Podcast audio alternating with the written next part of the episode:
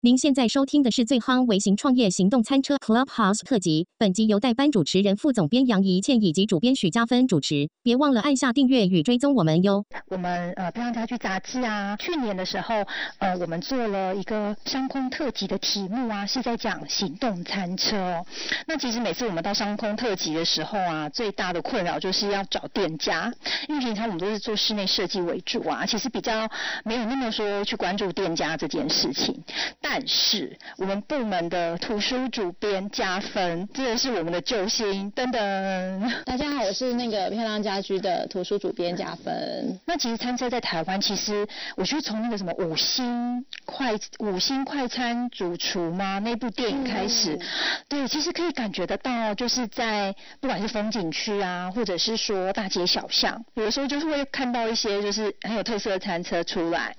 然后就是快闪行程这样。那可能下次再去的时候就没有追踪到，可能他就哎又再继续的往下一站去了。嗯，对啊，那我们先来介绍一下我们的来宾好不好？加分。好的，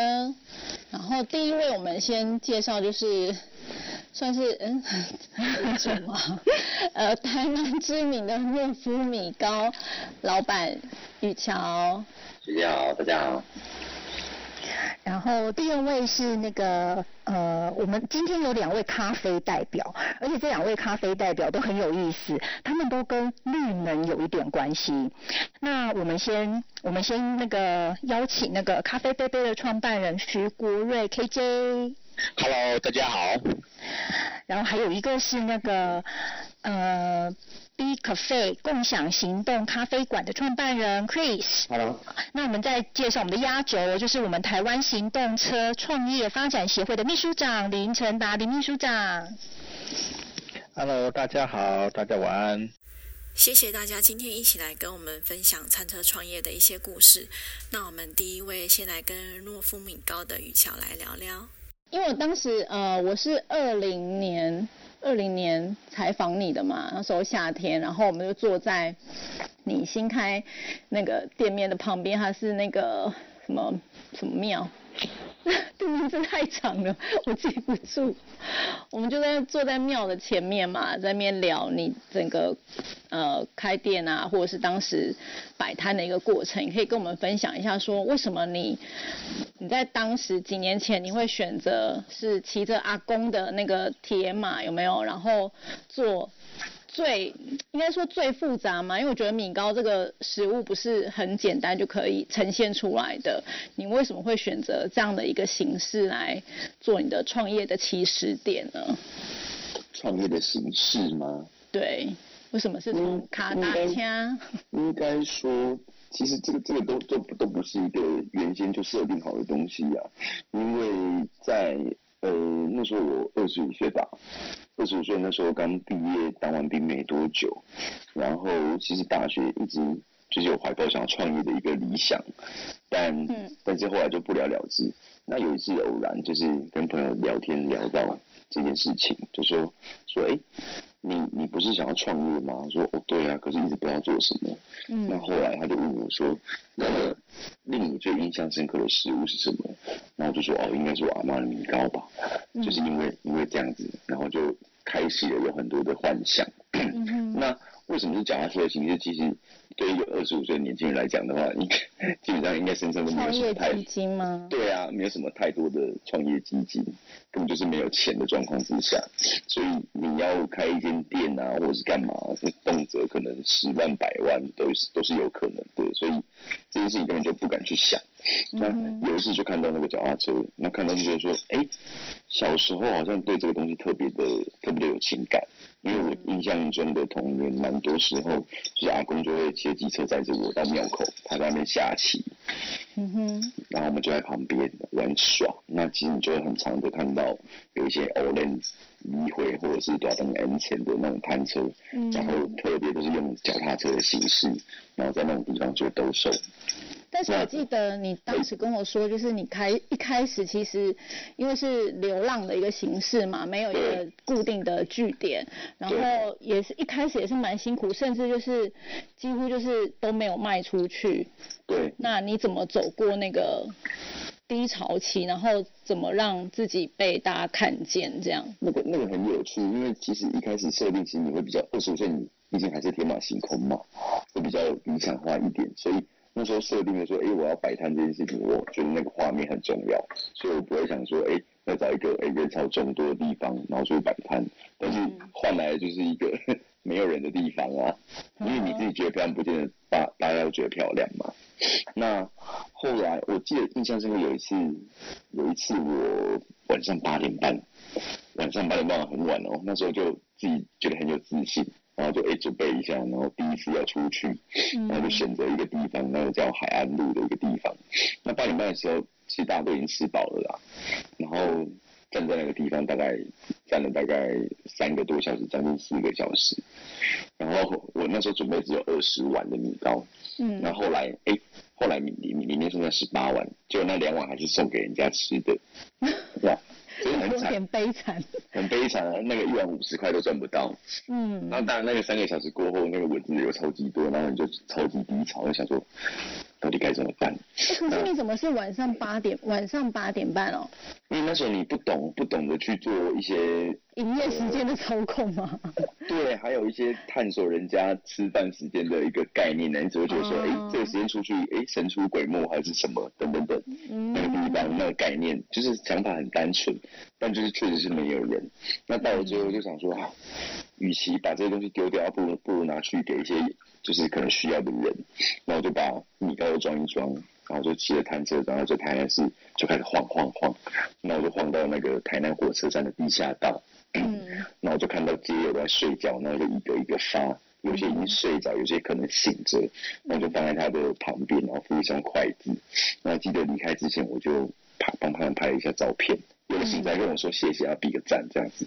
那那抒发那个当下的感觉是很好，我就觉得说，哎，即便没有卖掉，但是你好像做一个善事。那回家之后心情就会好很多嘛。嗯。然后我就把那些图啊大概组了一下，因为我习惯从一五年那时候开始，我就每天习惯都写文章，即便那时候根本就没有人在看，但是我还是很很很认真在写。上面吗？对，在脸书上面，那时候 social 说密掉的时代应该算刚要起来。嗯哼，因为那时候还没有很普遍啊，可能大家都有用，但是呃，利用它的的人我觉得不多。那后来那个文章就是诺夫的粉砖，现在那个诺夫的粉砖，那个那时候我记得只有几百个赞吧，那几百个赞可能都是自己脸书的好友们。嗯，那后来呢，我就睡觉，隔天一早醒来，然后就无聊就打开，然后打开发现哇。天呐，九百多个赞！因为那时候对一个刚出来的年轻人，九百多个赞那个数字是蛮多的，很夸张的。然后分享又超多，然后你就会发现说，呃，其实我觉得创业这件事情哦，不见得说你一定要去做太多刻意的行销，嗯，才可以一定要换来很大的一个一个效益嘛。那有时候你可能不见得去做，不急于做这件事情，然后换来的一些效果都还不错。那后来其实我就觉得说，哎，默默的我们去。做一些观察，然后自己做自己想要做的事情，其实对这些都有帮助。那你后来还是选择就是用流浪的形式吗？还是你有你有刻意找几个据点是就是固定的会出现？尽可能找一些。漂亮，然后人可能比较多的地方。漂漂亮是不是？我很注重画面这件事情，因为你一出去，你是摊车，一定会有人拍照嘛。哦。那拍照这所以你自己要先塞好你自己的角度。没有，但是至少至少那个摊车跟那个背景的画面，它它比较没有违和吧。哦。对啊，因为一传十，十传百啊，它还是有用的。我觉得这一件事情很重要。嗯，对啊，那介于分享，然后 hashtag 那些可能都会出，然后就开始有一点帮助，陆陆续续开始有人会口口相传，然后排队，渐渐的越来越多，这样。那就算这样，就算一路就算稳定了下来吗？你的流浪餐车？其实也没有了，因为毕竟它它其实很像一个产品生命周期的概念，它不可能一一下就稳定稳定这样频频的跑，它当然可能会有一个。人潮聚集的巅峰，但是我们都说做任何事情，它可能都有一个蜜月期嘛。嗯。但蜜月期一一过了之后呢，后面的该怎么办？你有没有办法去承受那个它不是蜜月期那种高峰的那种感觉？嗯哼。但但但我觉得这个对我来说也是一个经验，因为其实持平跟稳定这件事情才是最重要的，而且我们其实没有一定要去创造说，哎，每个月要有一个很很固定的数字。哦，那你是每天都出出车吗？还是你有？那个时候我应该一个礼拜休一天吧，休礼拜一。哦，那算也算是蛮蛮对，但是不管不不管刮风下雨，我都会出门。刮风对餐车最主要的问题就是面临日晒雨淋，天气候是一个很重要的因素。可是下雨，你你骑卡达枪，你要怎么怎么那个？刚断线。然后你说下雨天嘛，其实对啊，下雨天。有一段时间我就是会抽出的那种梅雨梅雨季，嗯，然后梅雨季的时候你就觉得啊怎么摆摊啊，到底该怎么办啊？嗯，然后后来就是有朋友鼓励说啊你就来一个那个出其不意吧。下雨天就给他出门吧，然后就去准备很大的那个透明的塑胶袋，然后就把我的木桶给盖了起来，然后就穿着雨衣，然后在大雨滂沱情况之下，然后就出去摆摊。结果这样的人潮是 OK 的吗？超多人，超多人，我就吓到，我想说哎怎么会呢？嗯，对啊，对，因为毕竟那个时候你的的的一个形象算是一个呃。比较年轻，然后好像很刻苦耐劳的那种感觉，所以我觉得呃蛮多的客人们都很支持啦。嗯嗯。所以也是受受很多客人出门的照顾啊，我觉得很重要。嗯。对。那你这样子餐车的，就是脚踏车的形式，大概持续了几年的时间才？餐餐车的时间至少有三年了。嗯，至少三年多，三年半有，一定有。但是这个过程之中，其实就开始在慢慢在想，哎，后后面的的几年应该要怎么做？哦，你你有每一个阶段就有去呃进行下一步计划的一个设定，这样子是不是？对啊，对啊，对啊，对啊。嗯嗯，当然刚开始摆摊的时候不会想啊，但是哎开始做到哎有一点声望，然后开始有人喜欢，我觉得你就必须规划这件事情。OK。对啊，因为那个我觉得还是一个一种对消费者负责的一个的的事情，很重要。所以，所以在这过程当中，你有除了一可能一开始可能遇到就是人潮人流的问题嘛？那中间可能你说过了蜜月期，那可能人流不如以往，那这时候你有做什么样的，比如说行销或者是自己自媒体的一个宣传之类的？应该是说，其实我我我做品牌做了。今年，呃，今年会迈向第七年嘛？嗯。可是我好像一毛钱都没有花过任何广告。嗯。一块钱都没有。那那比较比较呃比较直接反映的是，其实我还是很习惯在在社群媒体上，呃，说说文章，写一些话。嗯。那其实有一部分其实是我们把我们想要说的给给消费者知道啊，当然。呃，可以看的会看的，那那是一回事；那不看的，那我们也没办法强求。但是我觉得，呃，每一个品牌或者是说，呃，每一种产品，它都会有它的受众的族群。嗯嗯嗯。对，那你说，哎，当没有当过了蜜月期之后那段时间该怎么办？因为我觉得其实就是，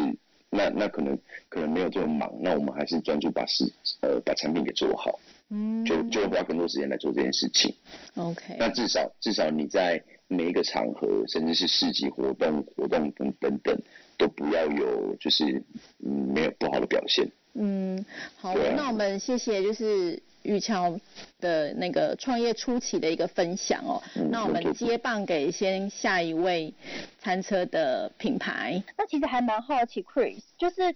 在高雄啊，其实出摊，我觉得其实呃它的夏季真的很长哎，就是就是你那时候就是怎么会想到说也是要用三轮车来卖咖啡呀？其实我们卖咖啡最主要。不是我个人想要卖，是属于我的我的 partner，他是进口咖啡豆，然后我们是想要推广一个，呃，有点类似帮助我们的想要创业咖啡厅的的朋友，他可以借由摊车的形式先去做一个初步的规划，这样。其实制作一杯咖啡，它要的一些内容因素。也蛮也蛮讲究的啦。那尤其在摊车，它在户外面临到的户外的的天气的问题啊，也会造成咖啡在呃制作过程当中也会有一些问题，所以说我们花了也蛮长的时间来研拟一套，算是有点类似把它模组化 SOP 的方式，来帮助想要进入咖啡产业、想要开咖啡厅的朋友，他可以先用这个形式先去发展，呃最基本的一个微型，像是微型的店面呐、是，刚刚其实谈到一个重点，就是其实就是在外面啊，那其实制作咖啡，它还是会需要到怎么讲？不像说刚刚那个雨桥，它其实是完成了米糕，它在现场贩售的时候，其实只要基本上是保温跟就是装盒就可以销售。可是咖啡其实是要冲煮、哎，它需要它需要应该是用热水，那还就是 对对对，所以其实我觉得还蛮好玩，因为就觉得说脚踏车发电，就觉得如果没有小发财车或者是说货车这样子的车型，好像是就是要接电是很困难。我觉得你们想了一个很有趣的方法，嗯 那时候怎么会想到说用太阳能呢、对，因为我们呃，应该坦白讲，我们一开始用太阳能是因为我们也应该应该要讲到我的原本的行业啦，因为我原本是做那个海海运的相关产业，所以认识了很多厂商，然后我们有这个发展的时候，我就去集合我的厂商有各方面的资源的，我去询问他们，那他们也提供他们相关的，像太阳能就是有一个厂商他提供他的模组，让我们来让我们来来测试使用这样，那可是真正的运作上还是会遇到电力不足的状况啊。那毕竟因为我们本来是想要走绿能这一块，那在天呃南部这边地方太阳很大，可是呢，当我们的和我们的伙伴他在太阳底下太阳能板下面去制作的时候，他发现那个温度太高，他会受不了，所以说，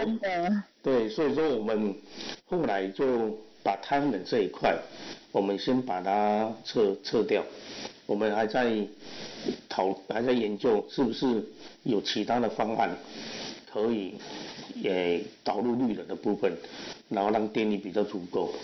那当然我们现阶段所有的电力还是属于那种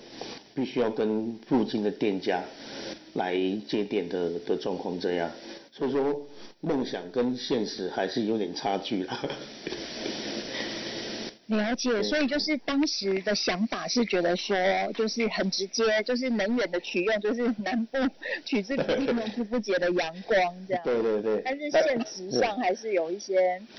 真的是太热了。我觉得真的在外面出车出摊呐、真的，像我们这次去采访，还蛮多同事啊，就是真的有去餐车上，他们可能是做那种炸物的啦，那种，因为说一上车就是真的是你要在外面，然后如果说又是午餐时间，然后那个太阳真的是真的是很考验那个就是出车的人的那个毅力。这我我就说这是属于你要做摊车来创业的人必须要面对，也必须要承受承受的一个外在环境所造成的压力啊。那是有点也是有点类似训练自己。你如果在一个相对不是那么优渥的环境当下来发展自己的事业，那让自己的事业到达一个阶段之后，你或许有一天你可以有真正的店面，进入到比较环境比较好的地方，继续发展，呃，应该属于自己的事业。那因为我们在推广过程当中，因为我们是属于加盟体系，那我们在推行这个加盟的过程当中，我们也发现，其实大部分的人想要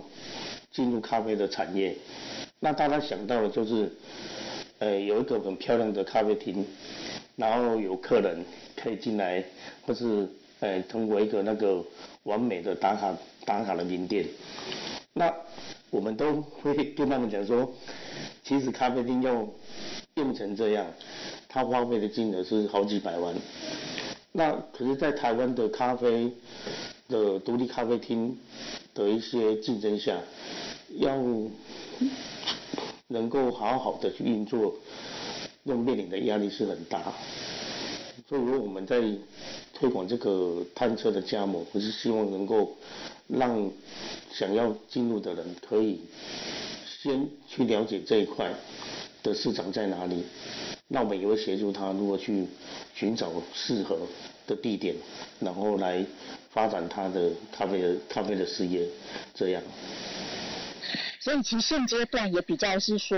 不是那种游牧民族式的一个经营方式，会比较是说，虽然是呃呃三轮车，但是是会比较以定点的形式，那可能就是会有呃洽谈一个，比如说店家或是附近能够去接店这样的形式来做经营推广，这样。对对对，那当然我们所谓的行动啊，哈，是等于说，它可以在。呃，不一定在一个，应应该这样讲好了，在高雄有很多地段哦，跟台北比较不一样，就是说，它虽然是红线区，那它还是可以摆摊，可是你不能放置你的摊子在那固定的地方。那我们的行动的摊车就可以发挥到这个功能。呃，我举例哈，我们的一号车，它就介于在呃百货圈当中。可是他不用去负担百货圈的店租的一些压力，他就可以在这个市场上面来来发展它的，在这个区域精华的地段就可以去运来来运作这样。那它的电力呢，就是透过附近的店家提供，那他不用去负担这种高贵的呃昂贵的那个店租的压力这样。了解，所以就是。呃，不同的区域在经营，对于摊车的经营这件事情来说，其实还是有很多小美角，就是是不太一样的哦。好，我们谢谢 Chris 哦。那刚刚讲到那个咖啡这件事情，那我们当然要请请我们的咖啡杯杯来跟我们那个分享一下。对我觉得那时候去采访他们的时候很有意思，就是因为其实那个 KJ 之前也不是咖啡这个产业，但是就呃。一头栽进了 咖啡这个领域哦 对对对，要不要跟我们聊一下当时怎么会就是你从那个人人那个羡慕的高科技产业，然后跑到就是哎怎么会来做咖啡呢？而且还是做行动咖啡车。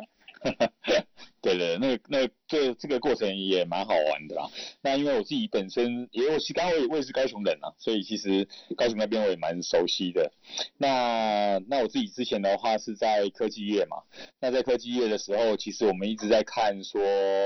到底。我们的科技的应用啊，我们在帮国外这些这些厂商代工啊，然后做了很多高科技的设备啊，然后输出到国外。但是这些这些种种，基本上我们是不知道消费者的需求就是我们大家都知道是说，那他们需要什么规格，我们就做给他们，做到国外去这样。但我一直觉得是说，在你可以其实可以看到大陆大陆市场这边来看的话，大部分他们都是做那种 end to end 的，就是就是他知道消费者需求。然后结合整合科技力，然后再用资本的力量让这个东西很快扩张。所以这种模式的时候，你就会发现是它其实是一个，就是我们未来面对的竞争对手是这样的，在这样在这样看整个市场的时候，那我们的国外的客人他会不会转向？那就会面临很大的挑战哈。就是我们自己本身不知道真正的终端消费者需求的时候，其实会面临到非常大的挑战。所以这也是为什么后来我。大概哦，可能也许这个事情的发生，可能在过去，可能未来十年、十五年就会发生的事情。而这个事情的时候，我我看到这样的一个未来，我希望说，哎，我可以做一些，先做一些转换。所以我就开始自己下来看这个市场。那一开始我选咖啡市场啦，其实我自己本身以前是不能喝咖啡的嘛，因为喝咖啡会胃不舒服啊，会心悸啊。那其实那时候一直以为是自己身体问题，所以我去星巴克，哎。这个这样讲品牌不太好哈，没那可以剪掉。对 对，我去那个星星好，那去喝咖啡的话，我都是喝那个巧克力的，因为我喝了会喝咖啡不舒服嘛，所以大家觉得我很浪费嘛，去去那个咖啡店去喝巧克力这样。但后来我才发现，说我花一年时间从科技业离开之后，花一年时间去了解整个咖啡产业链，我们从从产地。到进出口商，到烘焙厂，到咖啡店，我这样整个花一年跑了二十几个城市，五六个国家哈。我去看了这些事情之后，才发现说，原来咖啡的咖啡其实我不能喝，原因是因为瑕疵豆的关系。因为商业豆量大，它需要规模化的时候，它势必就没办法把一些瑕疵豆挑掉。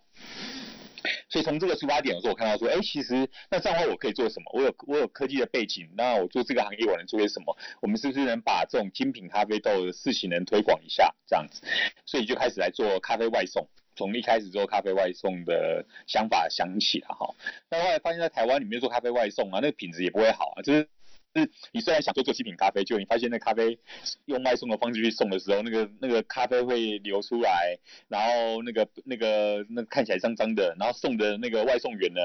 我们之前那时候刚开始做的时候，还有那种刺龙刺虎的去做外送，有没有？然后我们。找他们去送的时候，那个那个喝咖啡很多都是女性消费者嘛，看到一个这么愁用的人来，哈，有时候心情都会吓一跳这样。所以呢，这时候我们发现说，哎，这个品质也顾不好。所以呢，其实你的咖啡豆好，饮料好，但是你的输送过程中不好的话，你也达不到你要心目中想要达到的要求。所以后来我们才开始做第一代的咖啡车，然后我自己本身也在车上也营业了一年，然后我来看看说那。我来把咖啡豆做好，然后我的车子不不要做的很奇花，然后呢，但是我消费者会因为我那杯咖啡来跟我回流跟我买，那这样这个这个这样的市场是不是存在的？所以慢慢的我们才才开始发展行动咖啡车。那从一开始的行动咖啡车，再再进步到现在绿能的咖啡车，哦，然后我们用电池系统运作，可以捏六到八小时，然后完全不需要拉发电机，哦，那像这些事情的。整合应用我们就开始做起来，所以我们就把硬体的部分，就是咖啡车的部分，我们就发展起来哈。那那这这中间的话，我们也找到一些相关的一些好处，那对消费者来讲的好处哈。其实，在上班族哈，很多时候没有，那通常在那个咖啡店里面，大家说什么第三空间，然后在那边咖啡店做的大部分业务啦，真正在内勤的哈，其实也很少能这样子那么 free 跑出来买东西，好，尤其像这种银行行员啊，那所以呢，或是那种律师事务所的那种助理啊，好像都很忙啊，所以他们喝咖啡的时候，其实也都很难喝到好咖啡，都是顶多自己冲一冲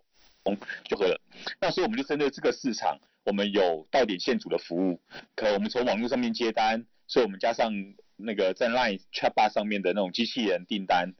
下订单，然后完了之后咖啡师就到点现煮，所以我们就慢慢把这个商业模式慢慢的建立起来。所以很多人说，那你算是摊车吗？其实我我们算是行动咖啡车，但是我们呃也有在固定的时候，也有也会有固定地点，但我们主要。的接单管道是从网络上面接单，好，然后在假日的时候，我们才去参加活动的时候，然后也参参加一些活动场，然后我们去一样在现场做销售卖咖啡。所以对我们来讲，我们很重视的是，我们怎么如何快速的出杯，就像是一个移动店面搬到你家楼下，然后呢，你要出三十杯、五十杯、一百杯，我们都可以出给你，而不是只是一杯杯在在做销售这样。所以这个就是我们后来慢慢成型的模式这样。对，然后再做到现在。那最近这最近这一年的话，我们也发展出来到呃自然语言下单，等于是说你用讲话的方式，你就可以说啊我要喝一杯咖，我要喝一杯热美式，那我们咖啡师就会收到订单了。或者是说你可以说啊帮我送两杯那个热可可到某某地址。那我们一样会把它变成一个系统订单，然后就可以，我们就可以那个帮你到点现煮这样。所以对消费者来讲，它可以解决的越来越容易的下单方式，而我们可以更有效率的去把一杯很好的咖啡的精品咖啡提供给他们这样。好，这是大概是到目前我们的进展这样。那时候去采访那个就是咖啡杯的那个车子的时候啊，是去内湖。对。那那时候是呃停在一个大楼的，类似像它的。诶，货车卸货区吧，他好像专门改成给你们，对，专门改成给你们停咖啡车。我觉得其实这是很多怎么讲？我觉得上班族都很希望说啊，公司有咖啡馆啊，有什么很有福，对好像很多福利这样子。我觉得咖啡车停在楼下，我真的觉得那个老板跟你们合作真的是，对，这个是 是一个电子业的董事长嘛，他喜欢喝我们咖啡，后来干脆把后面的哦，他们本来是想在公司大楼里面去经营一个咖啡馆。但通常这种不会是好的啦，因为你看礼拜礼拜天没上班的嘛，就少了两天营业额。然后完了之后呢，一到五的时候又不是做员工，通常员工想出去，可能在外面做一下啊或什么的，也不会在里面买。所以他的营业额在在大楼里面的其实是经营是很困难的，开家店啊。所以他后来就说，那把后面弄好给我们，让我们来那个进驻。然后直接那个帮我们拉那个牵拉电拉水，还给我们一个小仓库，所以我们的那个加盟组就在里面直接就在那边当地在在现场那边就直接营业了。但我们只一样接到网络订单，我们就把车开走。然后呢，但是呢，当没有订单的时候，我们就在那边做现场服务这样，所以这边呢很弹性啊。就我觉得就是外送啊，或者是说像比如说自己自己也是上班族嘛，有时候就是哎同事下午想要喝，就是来个下午茶这样。然后我觉得每次点下午茶都是一件很麻烦的事情，就是 要问说哎，就是比如说 A B C D E，哎到底要买什么啊？然后可能有人一忙，然后又没有回，然后这个订单可能从两点半就一直拖到三点半这样。对啊，对啊，对对对，就是主就是那个主揪就会就是要就是要很有很有那个服务同事的心情这样。我常我常开玩笑，我就常常开玩笑，我说跟一些老板哦，有些老板就讲说，哎，我请大家喝咖啡。最辛苦的就是那个秘书有没有？因为秘书要统计大家的那个那个品相。我们曾经收过一个订单呐，上面写哇，那三四十杯哈，你知道那个写的哈，我就觉得他已经很有效率了，就都写代码。然后呢，谁谁谁谁谁，然后呢，我看那弄完，那我想说，那传统的话，以前他们是怎么样揪团订咖啡的？那不是他再打一次电话有没有？再跟那个店员讲一次，那次重复一次，然后店员再跟他确定一次。我想这整个下单过程是很辛苦的。那但最后来大部分我看到的哦，都是说那来每次几杯，拿铁几杯就这样子，但是很难是是满足要每个人的需要，所以我们后来我们的那种。纠团机器人啊，就是在 Chatbot 上面的纠团机器人，那它的话就可以协助这些就是主纠来处理这方面的困难的业务，这样他都完全不用，他只要在他只要在 LINE 上面说我要纠团，完了之后 LINE 就给他一个 i 那个连接，他就把连接 pass 到群组里面，大家都可以点咖啡了。那这样的话他就省了很多事。那这种老板请客哈，这样才会比较轻松嘛。那老板应该也没有那个意愿想要 造成大家那么麻烦吧。真的，对对对，就是就是大家就直接赖里面点一点啊，不用再煮粥这样子。对对对，东问西这样。没错没错，对对对。好，谢谢那个 KJ 的分享哦。那那个今天其实呃还有一个。重要人物哦，就是我们的那个行动车创业发展协会的秘书长。那林秘书长，就是其实您介入那个就是行动餐车这个领域啊，已经二十年了吧？就是这二十年来一直到现在，就是您观察就是餐车这个市场，您刚刚也听了这么多前面的，就是创业者餐车创业者。的故事，然后再加上您的观察，您觉得就是今年还可以坐餐车吗？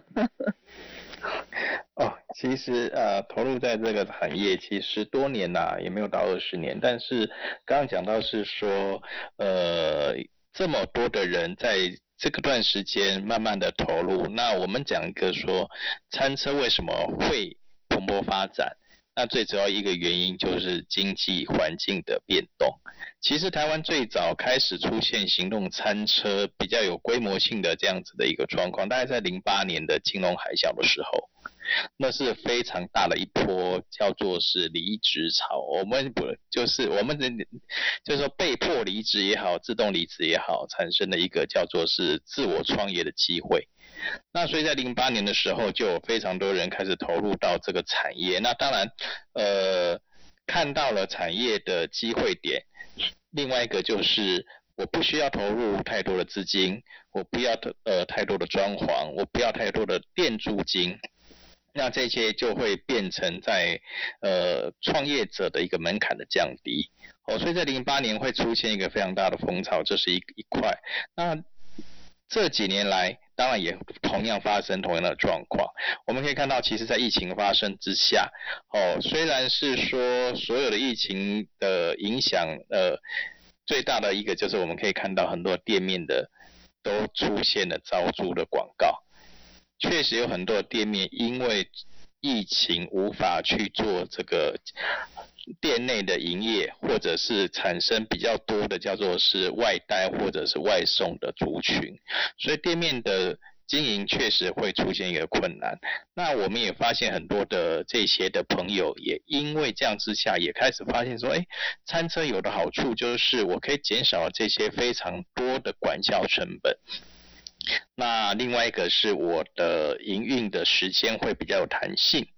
那所以会变成说，现在有非常多的年轻朋友们也都想要。投入或者说已经投入到这个行动餐车的这个行列，不管是刚刚提到了说用三轮车也好，或环保型的这个电动车也好，或者像 KJ 大资本的电动的行动咖啡车也好，那确实这一块在整个市场来讲说各式各样的餐车，其实在这三年来都出现非常多的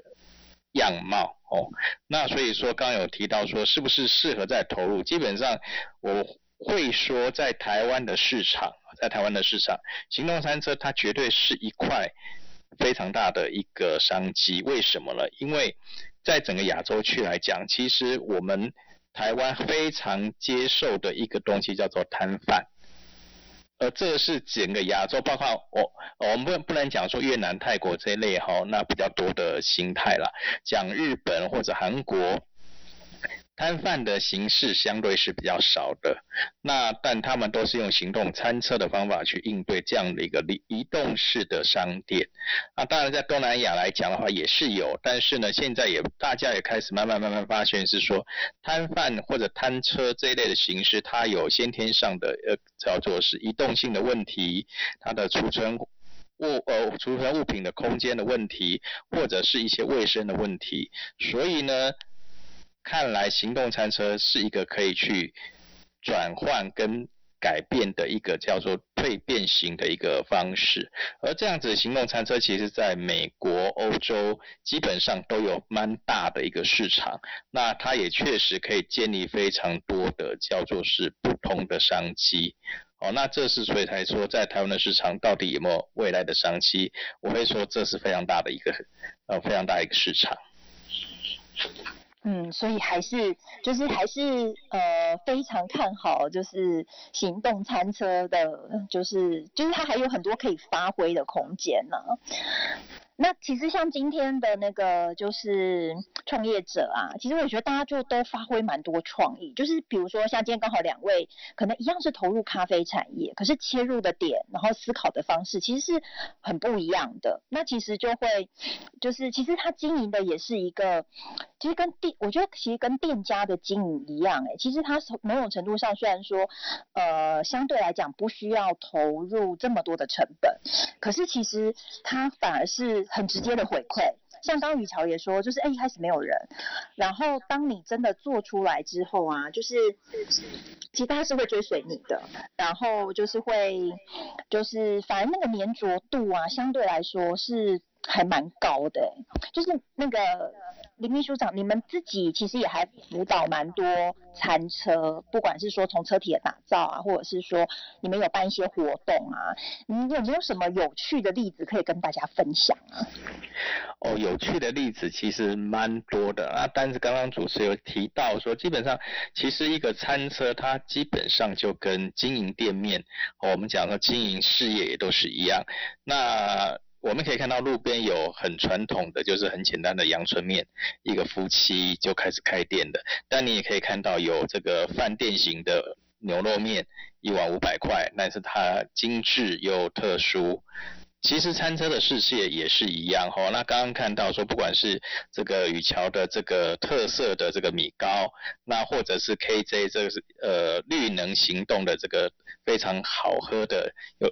有些我一直记得它这个这个非常好喝的咖啡哦，就是每一个。品相，我或者每一个车餐车或者摊车，它都有它自己要去思考的问题。你是要跟一般我们讲的传统式的行动餐车，或者我们常讲的胖卡形式的，就是从摊贩车转变成有稍微有造型的餐车，还是你要跟现在的非常多的这个叫做是年轻人想要去做的文青，或者打造自己品牌的餐车。哦，这些基本上在创业的时候自己就要先想清楚。哦，那举个例子来讲说，像我们之前有在辅导一位，哦，辅导一位这个叫做是呃原住民的朋友，那他基本上没有太多的资本，但是他的也是做手冲咖啡。哦，他就很强调说他的咖啡非常好喝，但是他要如何去行销他的故乡台东的咖啡豆？所以他把他整台车子就贴上了他的整个台东的这个叫做是咖啡豆的这些形象的宣传。他可以到早上的菜市场去跟婆婆妈妈去推销他的咖啡豆，然后提供早餐的咖啡。他也可以到这个叫做是呃资讯科技园区去推广他的咖啡。呃，他的咖啡煮起来的特色。他讲了一个，就是在地人用了感情放在里面，所以呢，他会说他去推广他台东的咖啡，他见到每一个人都去这个叫宣传他咖啡豆的好。那他不强调他用机器冲泡，他基本上他的咖啡，呃，十杯里面有九杯全都是用手冲的。他讲一个就是说，手冲咖啡有它的温度，而且这个咖啡豆又是它的。故乡的一个爱心，所以冲出来的一个咖啡，绝对会让每一个喝到咖啡的人就是难忘。哦，基本上像这样子有坚持理念的人，那也许他的投入不是很多，但是他会思考说，他来去做行动餐车，他的想法是要去推广跟去呃宣传这样一个一个他的自己的文化。那当然我们也有遇到。完全不会，纯粹就是想要创业的朋友，他纯粹就是觉得说这是一个很好的工作。为什么很好工作？自己当老板，想开到哪里就开到哪里，呃，想要生活 就想要创，呃，叫做经营就去经营。那但是我们常讲说，行动餐车虽然它有很大的空间，是让你有很大的自由度，但是就如刚刚雨乔提到提到就是说。你必须要去思考，说你要去经营品牌的时候，刮风下雨，你到底要不要出车？哦，我相信说这个东西在很多行动餐车都会有茫然的时候，但是我们要去思考说，当你有一个店面的时候，你会因为下雨天而不开业吗？不会，因为也许在下雨天之中，有人就真的会打个伞，哦，特别来去吃你的餐点。同样的行动餐车。难道真的是下雨天不营业吗？基本上我我们都会建议你要去思考，你要让你的品牌能够延续，尽管就是下雨天，你也要去思考说我要服务那个远道而来去品尝我商品的顾客。不要让他叫做是而失望的离开。那我们曾经有一位现在非常非常有名的 Raven Truck 的这个叫手那个手做的窑烤披萨车，他曾经那我们那时候他在三年前开始做，从这个业务员开始投入这个披萨车的这个市场。那他也曾经在海边某个地方，在下雨天的算是。寒流的时间，坐在海边看海，然后呢，等着他的顾客上门。当然那天真的没有顾客，他的四十个面团全部回去，呃，照顾了他们家附近的浪浪。哦，但是呢，他很坚持的去做到，是说只要他要出车，那他就一定要到，不会因为气候的关系。哦，所以到目前为止的话，它在整个北部市场，它的名气是非常好的。那以前出去也许二十个面团的披萨不见得卖得掉，现在每天出去四十个起跳是最基本的成绩。哦，所以行动餐车的经营，它对于说这样子的一个市场，重要的还是跟。一般的店面经营一样，就是你要去思考你未来要怎么走。那所以我们常讲说，行动餐车它就是开店前的一个前哨站，它是可以让你用非常小的资源去体验客户，去体验营业，去感受一下你有哪里不足的地方。当你能够把行动餐车经营的有声有色。有你的追踪的顾客群，然后你的整个生产流程，或者是你的这个应对的这个技巧都很好的时候，相信那就是你去落地开始经营店面的机会点。这是我们长期看到一个状况。谢谢秘书长，我觉得秘书长刚刚分享的很好，就让我想到，就是如果自己想要去吃一个餐点好了，或者说想要去吃一家店，就是老是就是哎去都没开或者是什么，其实久而久之就哎就淡忘它了，因为选择这么多，所以其实也是对于顾客的一种怎么讲负责任的态度嘛，对承诺 承诺，对对对对，就是如果今天公告了要去，就要在那个地点出现这样。那今天就谢谢大家，那也那个对，谢谢谢谢各位来那个就是分享，那也谢谢加分，谢谢宝姐，谢谢李，谢谢秘书长，谢谢客姐。